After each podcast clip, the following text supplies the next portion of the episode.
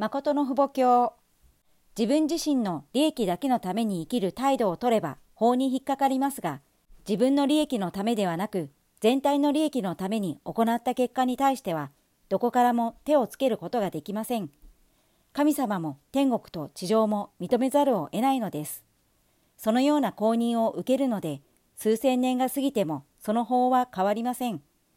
絶対的な法の正義を立てていく生活をするようになれば、桃源復帰や地獄というものはありえません。完全に解放権と釈放権になるので、その機台の上で動く人は永遠に神様と共に天中が保護し育ててくれます。相続権を伝授するのです。同居権、道楽権のすべてのもの、共同の価値として認定するすべてのものを伝授して相続を受けるようになるのです。主権者と国民によって国家の善悪の基準が決定されるとすれば、この宇宙の善悪の基準は何によって決定されるのでしょうか？神様は宇宙の主権者であり、主人公です。その次が世界の人になります。国民を代表しているのと同じように、世界の人になるのです。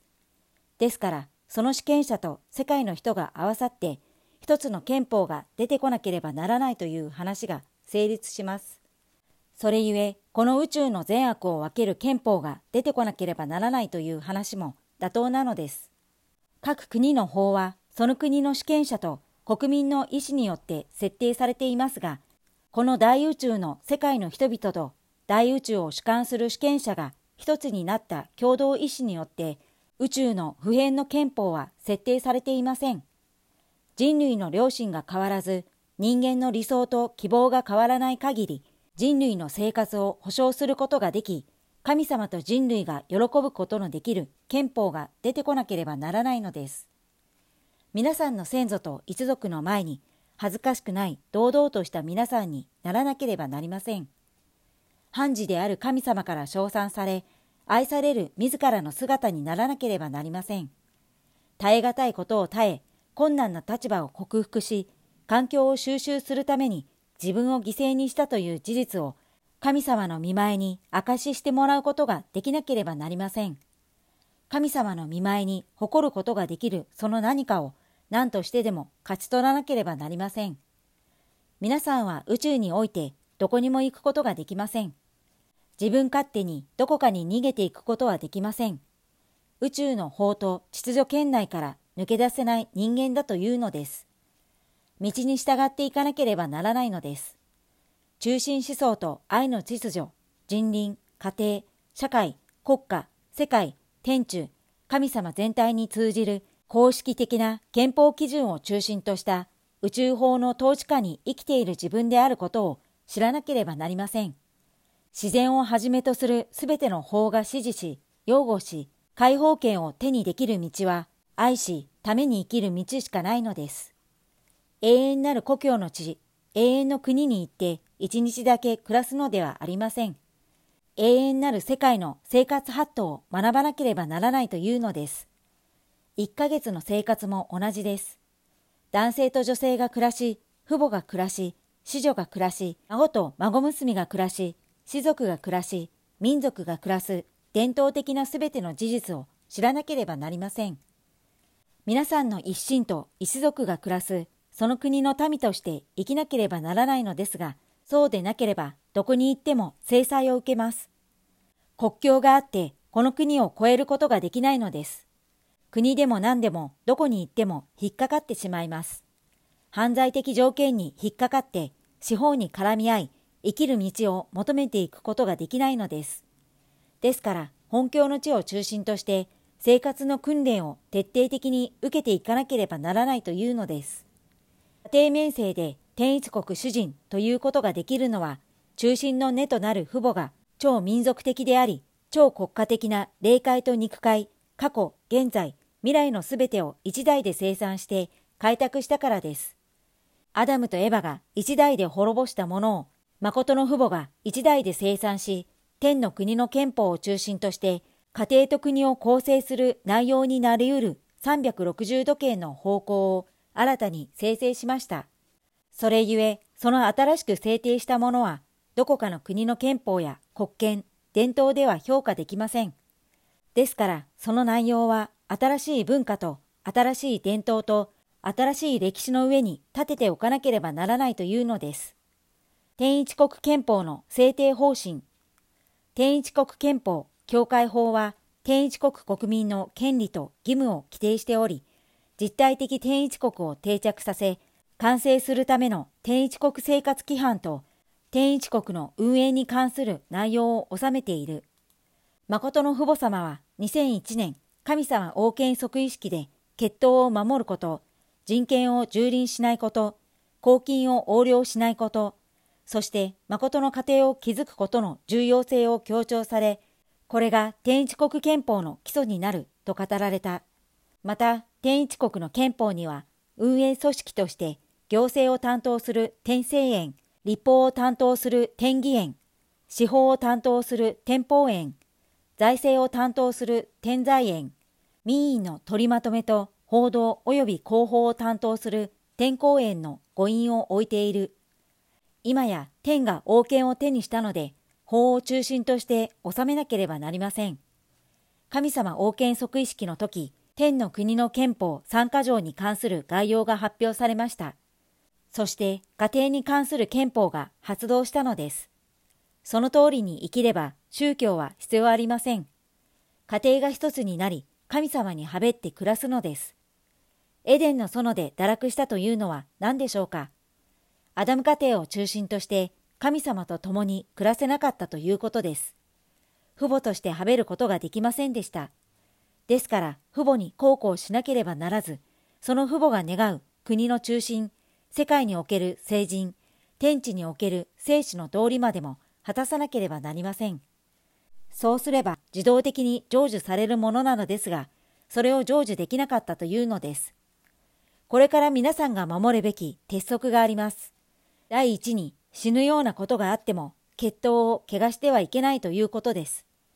第二に人事措置を誤って人権を蹂躙してはいけないということです。男性も女性も黒人も白人も平等です。人権を差別し、人権を蹂躙してはいけないというのです。自分と気が合わないと言って自分勝手に人事措置をしてはいけません。そのようにいい加減に人事措置をすることはできません。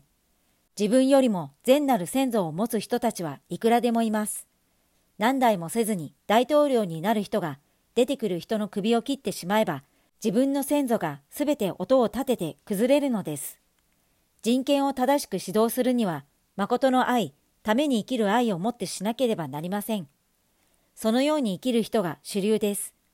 神様の天地創造はそこから始まりました。その主流思想をバラバラにしてしまうことは許すことができません。これが罪の中の2番目の罪です。第3に公金を盗んではいけないということです。公金を思いのままに使ってはいけないというのです。この3つです。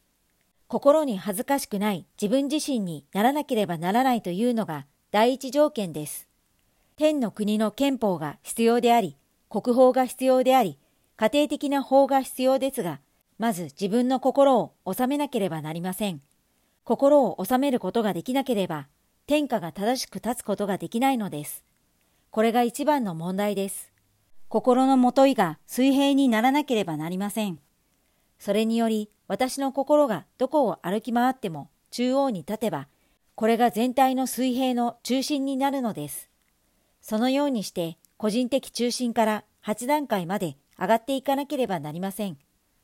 神様と霊界についてはっきりと教えてあげ、天一国時代の法を適用する時が来たので、救援設理は適用されません。父母様が教えてあげた後は、皆さんと寄り添って一緒に暮らすことはできません。はっきりと見せてあげ、すべて教えてあげたので、責任を負わないのです。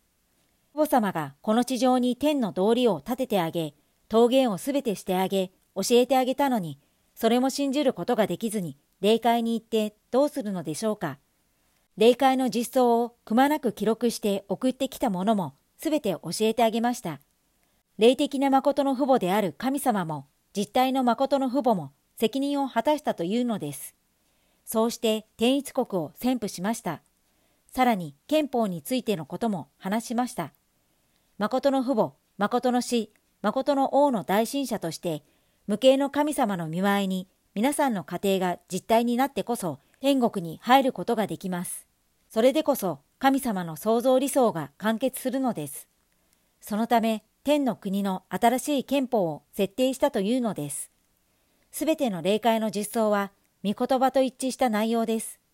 ですから皆さんの家庭がこれを地上で結実させて収め、天の服をいっぱいに積んでおく実態にならなければなりません。この御言葉のすべてがその背後に行かなければなりません。実態を完成した過程になることによって、地上と天上に神様がとどまれないところがない、また主観できないものがない、全体、全般、全権、全能の時代になります。神様が考える通りに、一方的に全てのことを成就できる完成の世界になるというのです。立法、司法、行政と言論、金融まで合わせて5つの機関を中心に国連の検証を改正するための準備をしています。立法、司法、行政、次に第4件として言論会が入ります。その次に第5件が金融会です。それに関する憲法を作らなければなりません。最も恐ろしいのが言論会です。私が自分の紙についてすべて知り、産毛一本についてもすべて知っているのと同じように、世界に隠すものがありません。そのような透明体のような6つの角がはっきりとした水晶体のような世界にならなければなりません。その世界は嘘が通じません。秘密がなくすべて現れるのです。五権分立の統合的な一つの平和世界が開門されることを宣布するようになれば、天の国の憲法を制定するのです。私たちは天の国の基礎的な憲法の草案をすべて準備しています。それまでも国連に持って行って証ししながら採択できるようにするのです。その憲法の草案は、会員世界の内容を重要視しましたが、私たちだけが適用できる憲法を備えて、天の国の憲法を制定しなければならないというのです。その後に40日間、総会を開いて整理し、国連総会の決議をもって宣布してこそ、天の国の憲法制定が可能なのです。そのような諸々のことを集約させて、この期間に行わなければなりません。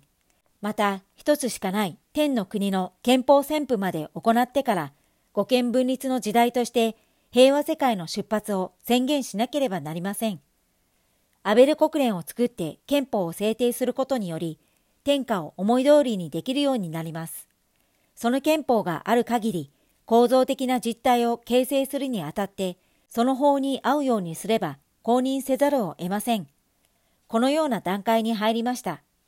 ですから今、三権分立に関する法的な条件を備え、その次に言論会と金融会まで加えれば、五権時代になるのです。五権時代になれば、完全に世界を抱くことができます。天の国の行政組織をもって世界を抱き、神様の園の主人の役割を果たしてみようというのです。それは夢ではありません。現在、完成時代を超えているのです。今日の訓読はこれで終わります。このゴディブルは皆様のご協力によって成り立っています。詳細はゴディブル .org をご覧ください。